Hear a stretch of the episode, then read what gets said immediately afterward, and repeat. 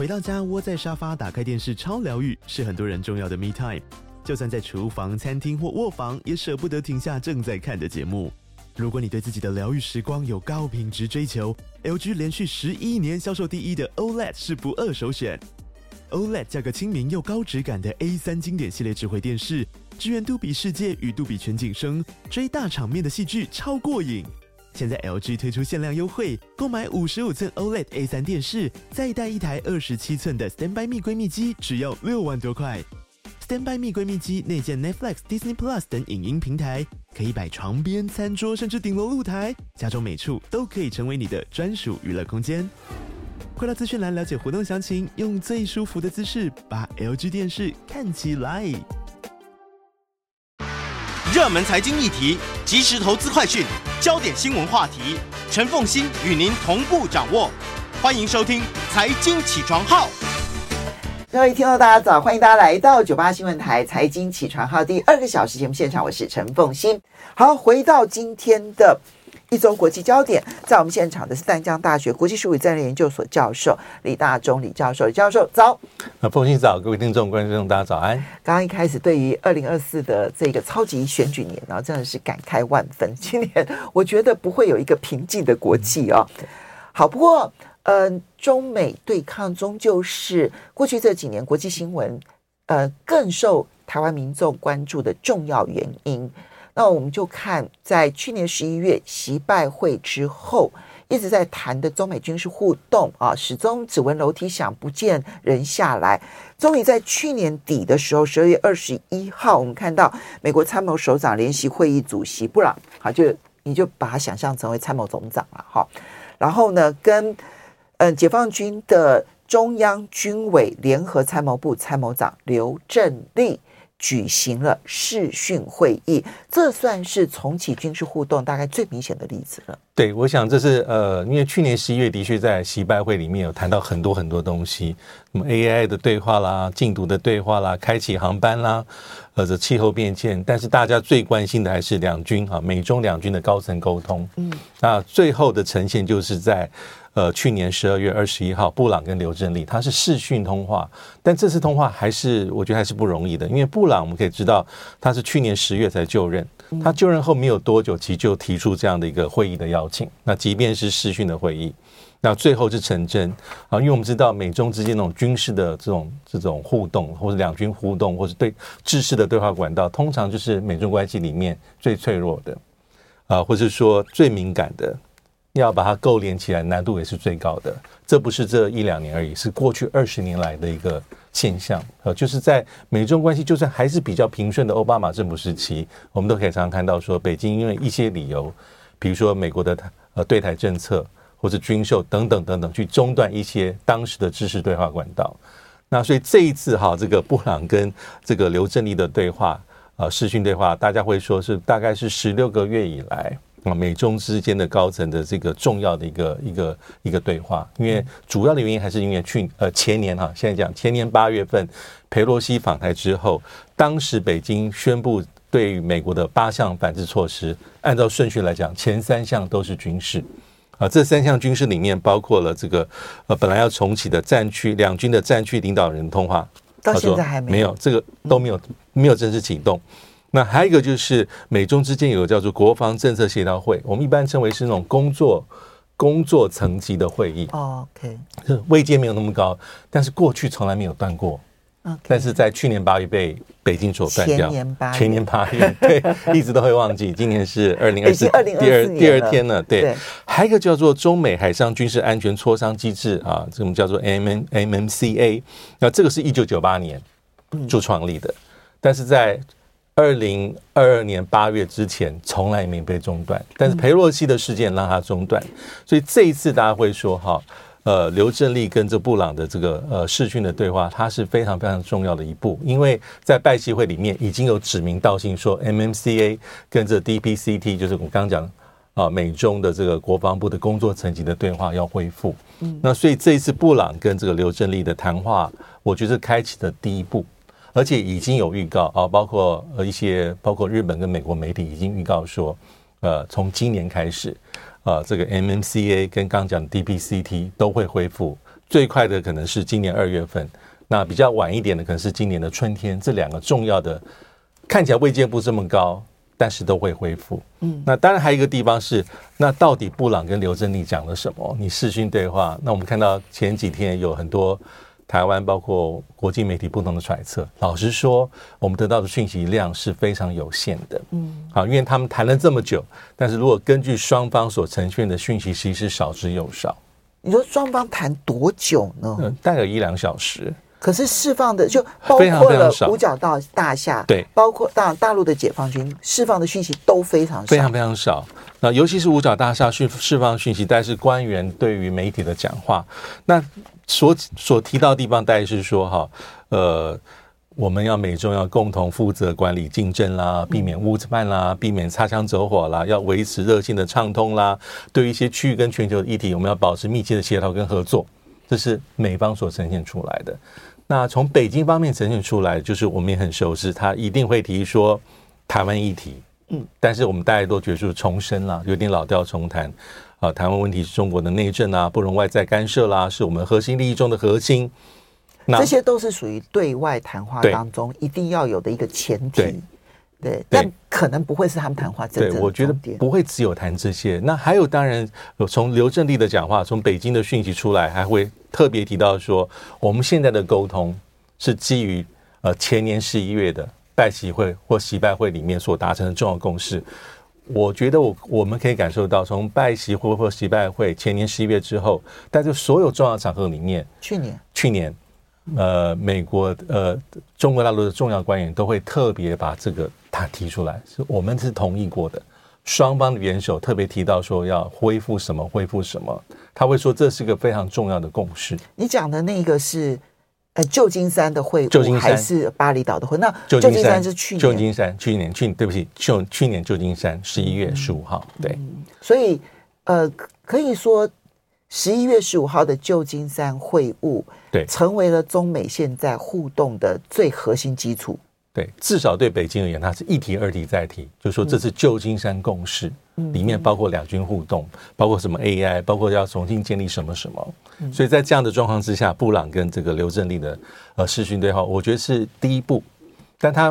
有没有办法再往下铺陈，说我们要恢复的所有的东西，我觉得就要看今年，从现在开始到今年春天。啊，因为目前根据媒体想说，意思是说，呃，DPCT 刚讲的。啊，两国的国防部的工作层级会议应该是今年年初就要进行。嗯，那至于 MMCA 啊，海上军事安全磋商是今年春天就要做，所以看看，所以前三个月就就今年的前三个月，就刚刚提到的 DPCT，对啊，就国防政策协调会，对，还有 MMCA 海上军事安全磋商机制，这两个对话能不能恢复？我觉得这是个判重要判断指标。目前来看是有的，但是还是有些小小变数了。我觉得还是牵涉到。美中之间整体关系的大局，因为我们一直说，呃，两军的互动有点像是个温度计，嗯，它反映出中美两国关系的现状。但是，就像刚才所讲，今年会碰到美国总统大选，我觉得还是有很多的变数。因为对总统大选的时候，当然所有的美国的候选人都不希望美中关系变很糟糕，没错，但是也没有示弱的空间。基本上保守强硬还是一个主轴，嗯，那怕。怕哈，这个有点可能会冲击到这个中国大陆，又成为美国总统大选的被祭旗的对象。嗯，那如果是在比强硬的话，那两军军事的对话，我就怕受到一些波折。嗯，好，这个呢是当然这个时机点啊，呃，一方面当然是因为习拜会呢是十一月十五号举行的，对，啊，所以他十二月二十一号两个人的视讯会议，其实已经拖了一个多月的时间。但是我觉得我不我不免会觉得，一方面是菲律宾的情势，好，南海的情势，我觉得二方面跟台湾的选举还是有关系的，有双方还是高度戒备。那接下来我们就要来看到，除了这一个视讯通话之外呢，嗯，在十二月二十九号，中国大陆正式的任命了解放军前海军司令董军为国防部长。其实从这个前国防部长李尚福啊，他从公众视野当中消失，到董军出现其实有四个月的时间了，因为李尚福最后一次公开露面已经是八月的事情了，就八月二十九号之后呢，他就再也没有公开见这个这个这个出现过了。然后之后呢被换掉啊，到目前为止李尚福的原因不明，但是董军出现，那也跌破很多人的眼镜。真的，呃，跌破了非常多人的眼镜。我记得在上礼拜可能四到五的时候。呃，外界有些传闻，包括呃，包括包括包括香港的媒体，包括路透社，带猜的两个人，大概是刘振利跟何卫东哈。刘振就是刚才那位刘振利，五十九岁哈，联盟联合参谋部的参谋长，啊，中央军委的成员。那他当然也是在二零二一年啊七月份才晋升的上将，呃，过去曾经担任过武警参谋长、陆军参谋长跟陆军司令员。那最早是十二月十二号，路透社就说他会。而且是非常的确认是他。看来路透社很不准。那还有一个就是刘卫东哈，刘卫东大概是香港明报，但也是在十二月十三、十四号的时候特别讲，因为何这个何卫东是六十六岁了，已经是呃中央军委的副主席哈。那国家的中央军委副主席是今年呃去年三月份啊开始担任啊两个军委副主席之一。那香港明报说哈。因为中国大陆的这个，我们稍微休息一下，但这通通都不准。都不准。为什么 董军会出现？马上回来。欢迎大家回到九八新闻台财经起床号节目现场，我是陈凤欣。在我们现场的是淡江大学国际术语战略研究所教授李大中李教授，也非常欢迎 YouTube 的朋友们一起来收看直播。好，刚刚提到说，因为从八月底开始啊，那么解放军的前国防部长李尚军呢，嗯、其实就已经。消失在公众视野当中啊，那一直到十月二十四号，他正式的被免职。可是从十月二十四号一直到十二月底两个月，那么这个国防部长就是悬缺的。那大家猜了很多人，从这个刘振立好像等于是我们的参谋总长了哈。那么呃，以及何卫东他们的军委会副主席，其实这个是非常高位阶的人，对不对？哈，好，那么两位呢都被点名了那，但是呢，最后出现的是董。军反而是出乎意料之外的。对，这个这个人士是呃，算是出乎意料之外，因为董军是海军出身哈。我们可以看到他年纪大概是六十二岁，他介于刚所提到刘振立跟何卫东之间。嗯，那他才刚卸下海军司令员的一个一个职务，那很明白很明显就是另有重用了啊，就是取代了国防部长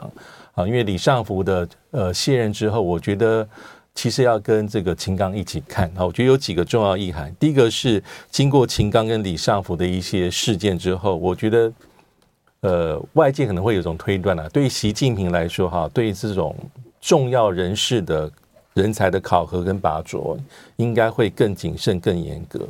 可能会需要更多一点时时间来做判断、来做确认。我觉得这是必要的，因为他应该会想要避免类似像秦刚、类似像李尚福的事件。再次发生，对，因为这绝对是伤害权威，伤害伤害是是有的哈，包括对你的领导威信等等等等。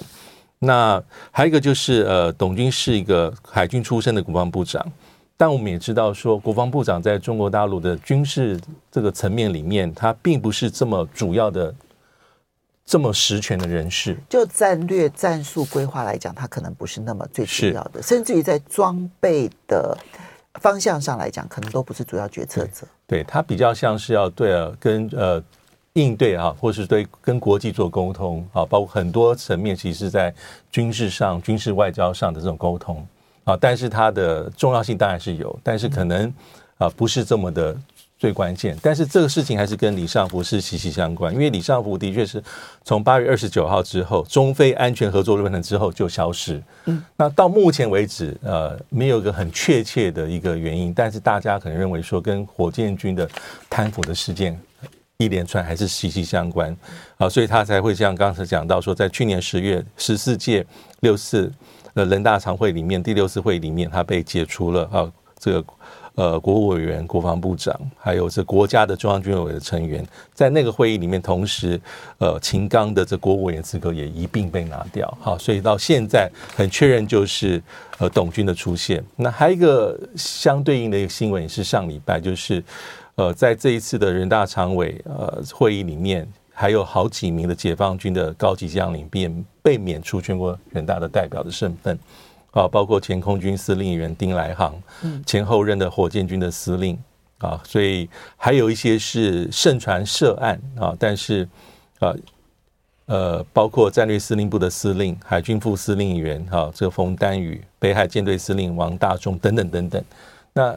有人在推断说，这可能是冰山一角，因为现在呃浮上台面的，可能是因为他被免除人大代表的身份，让大家广为周知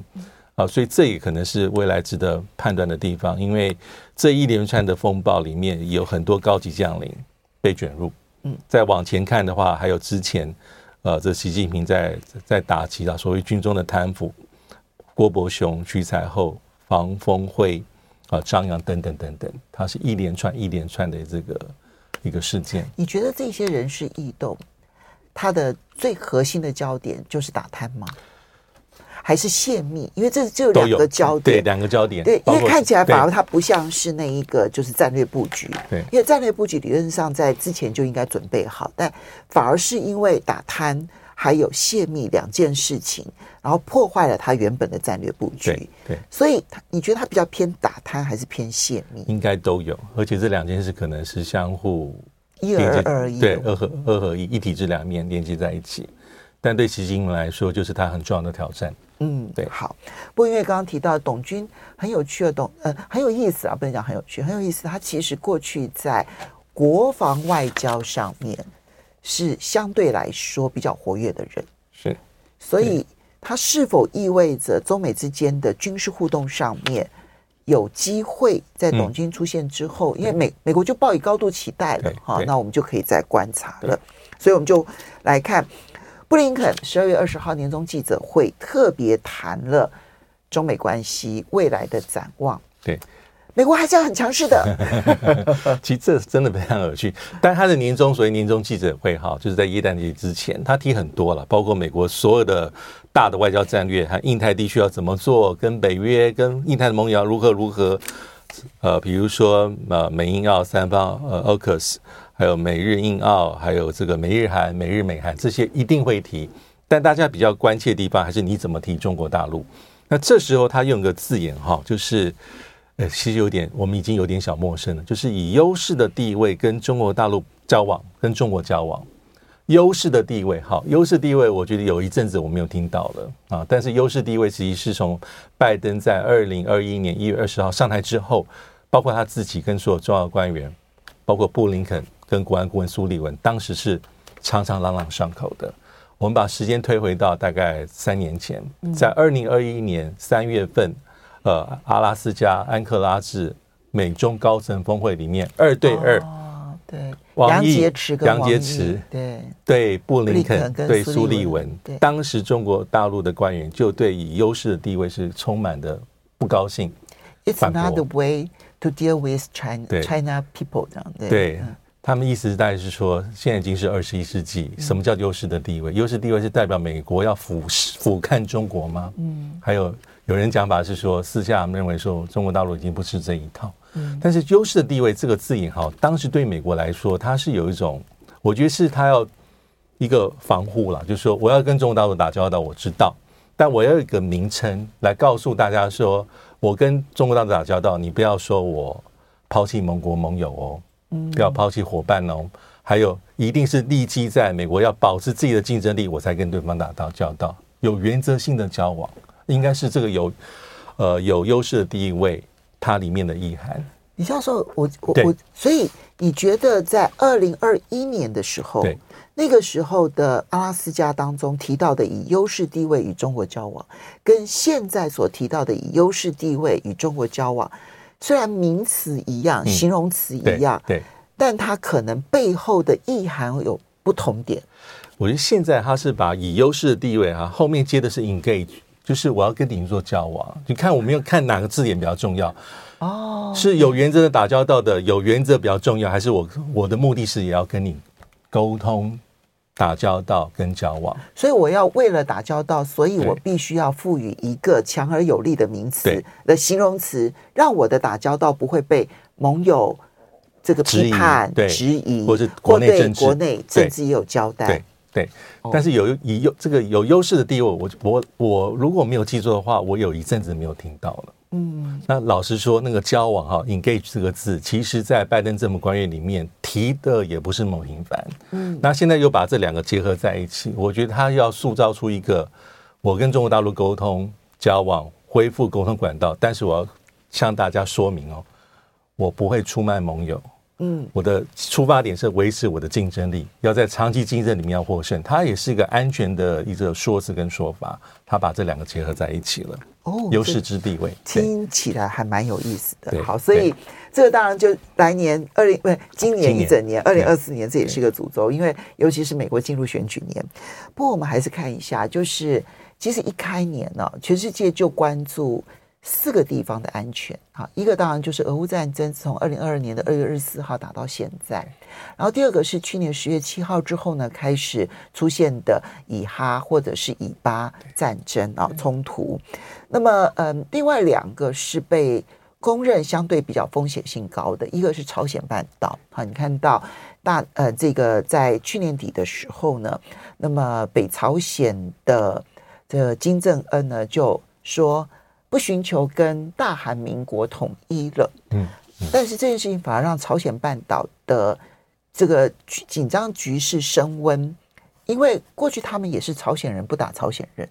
但是一旦定位说我是两个国家的时候，很多人就担心是不是意味着他在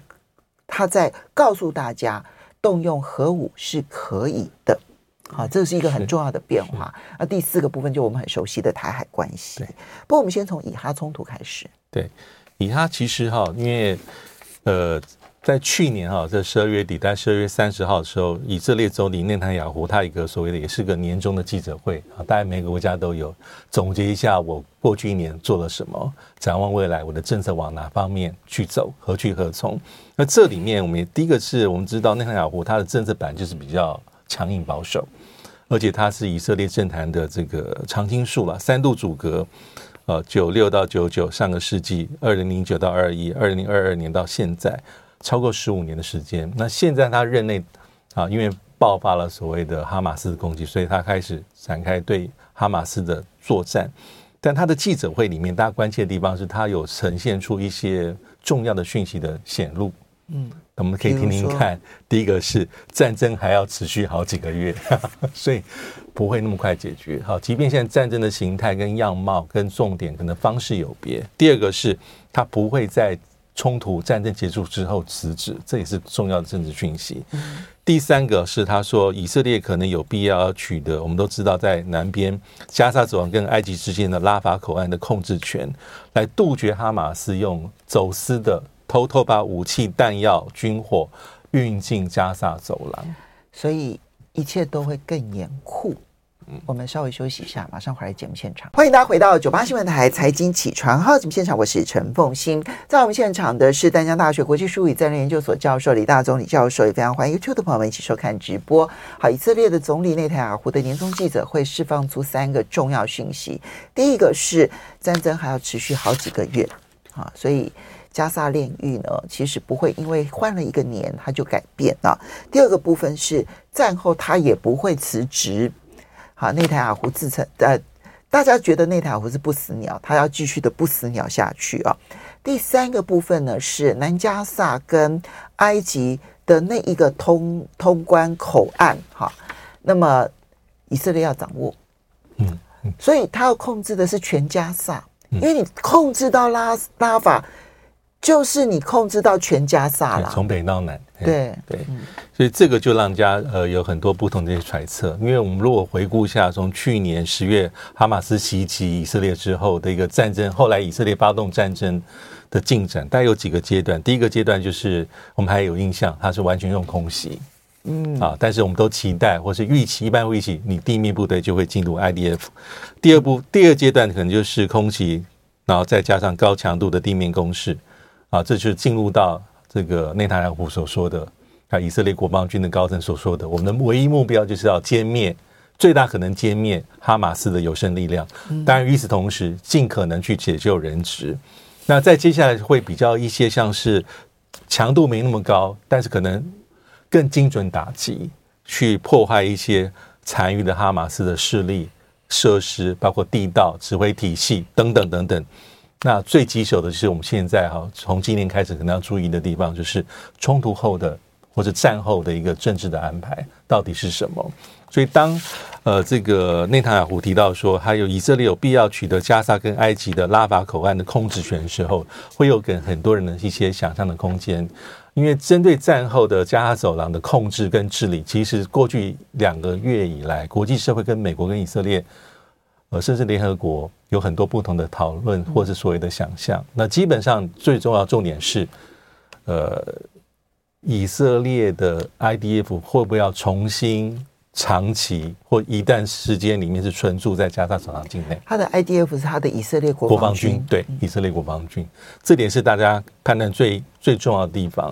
啊，所以有一个地有一个名词叫做呃加沙走廊的，或是加沙地区的约旦河西岸化。啊，因为约旦河西岸基本上是以色列在里面还保留很多的通管区，嗯，但以色列设有很多的安全哨口跟关卡，啊，就是说这个地方里面的民政是你在负责，但是在安全层面或是一些维护上，可能以色列还是要扮演重要的角色，对，警政，对，还是要扮演非常重要的角色。那既然假设以色列目标是要尽最大可能去消灭哈马斯有生力量，那假设这目标达成之后，你要去如何？如何去让加哈走廊走下一步，这是真正的重点。所以有一种可能就是，呃，国际社会一直在讲是让法塔，让这个呃这个巴勒斯坦自治政府啊，这个阿巴斯所领导，一般国际社会所承认的这个势力重回加哈走廊。但以色列在一开始他的态度是非常严格，说我不要啊，他是不要。所以到那，如果你不要的话，你要用什么办法去做战后的这个安排，就让大家有很多的一种不同的揣测了。其实不管是以色列控制，或者是由这个巴勒斯坦自治政府来控制，其实都是以色列控制。我们可以看到约旦河西岸目前其实也是悲剧连连，只是它是用凌迟的方式，而并不是像现在你用这一种熊吞的方式，差别只是如此而已。呃，不过这件事情会不会有一个扩散效应？最重要的其实观察点当然就是红海的危机局势升高。我看到一个最新的新闻是，呃，这个伊朗的半官方媒体哦透露说，伊朗呢现在的军舰爱布士号已经进入了红海。嗯，是，哦，这是一个很强大的一个讯号。他到底要做什么？他们说，哎。公海航行自由啊，他们去维护这件事情。但是，伊朗的军舰跑到了红海，这件事情会产生什么样的变化？美国呢，组成了多国海上部队，联合部队。对。可是你知道，有很多国家就是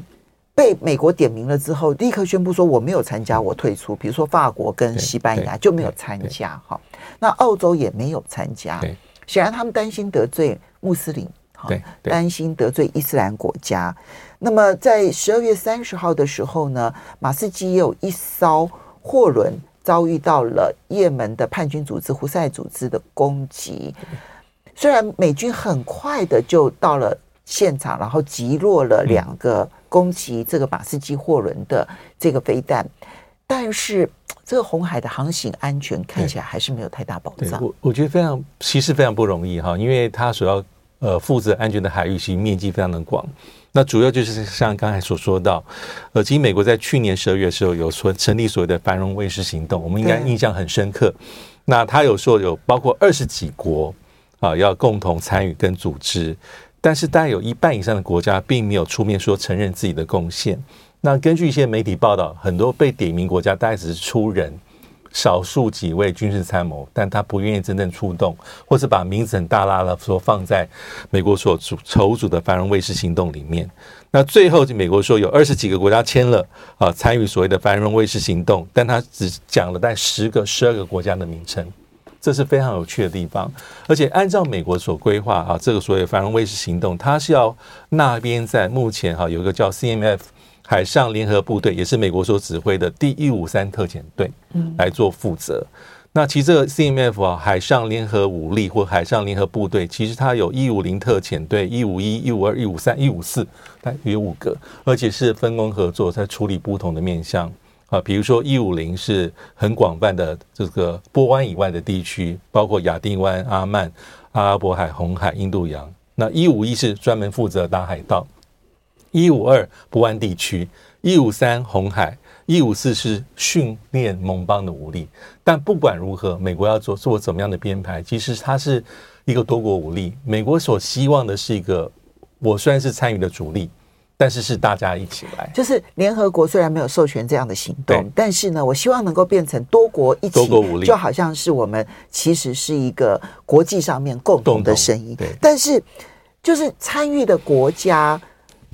有很多考量了，对，真的是有很多的考量，对不对？比如英国当然是最坚定的哈，但是你就看到说，像澳洲虽然被美国点名，对，澳洲就说我们不会派军舰哦，嗯，法国也是。那意大利也是，意大利一开始这个梅洛尼政府的讲法是说，呃，因为我们有我们的商船，有我们的国家的利益，所以我们会派一艘军舰在红海执勤，但不希望它成为美国所主导的联合行动的一部分。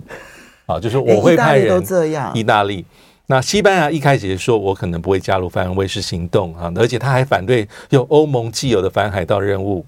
啊来执行红海的这个行动。那沙乌地阿拉伯跟阿拉伯联合大公国就说他不会参与。其实连过去常常在索马利亚打海盗的日本跟韩国都有保留。嗯，因为我们回顾一下当年索马利亚打海盗，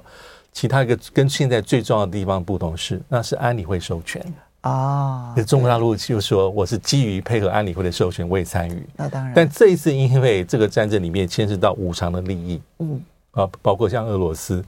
所以我们也不可能预期说有任何。安理会的决议跟这个行动相关，所以美国就自己筹出所谓的多国武力。就安理会不可能授权，不可能授权。对。那么，嗯，联所以联合国大会也不可能做出这样的决议。很多的国家恐怕也要考量他自己内部的穆斯林人数。对。因为现在那个刚讲这个胡塞组织，它最大的目的是，它是它的目的是要牵制啊，牵制美国跟以色列，所以它用的方法是无人机、低成本跟飞弹。这样的攻击，对，它跟过去的说嘛，这个领域水域里面海盗是不同的。嗯，所以，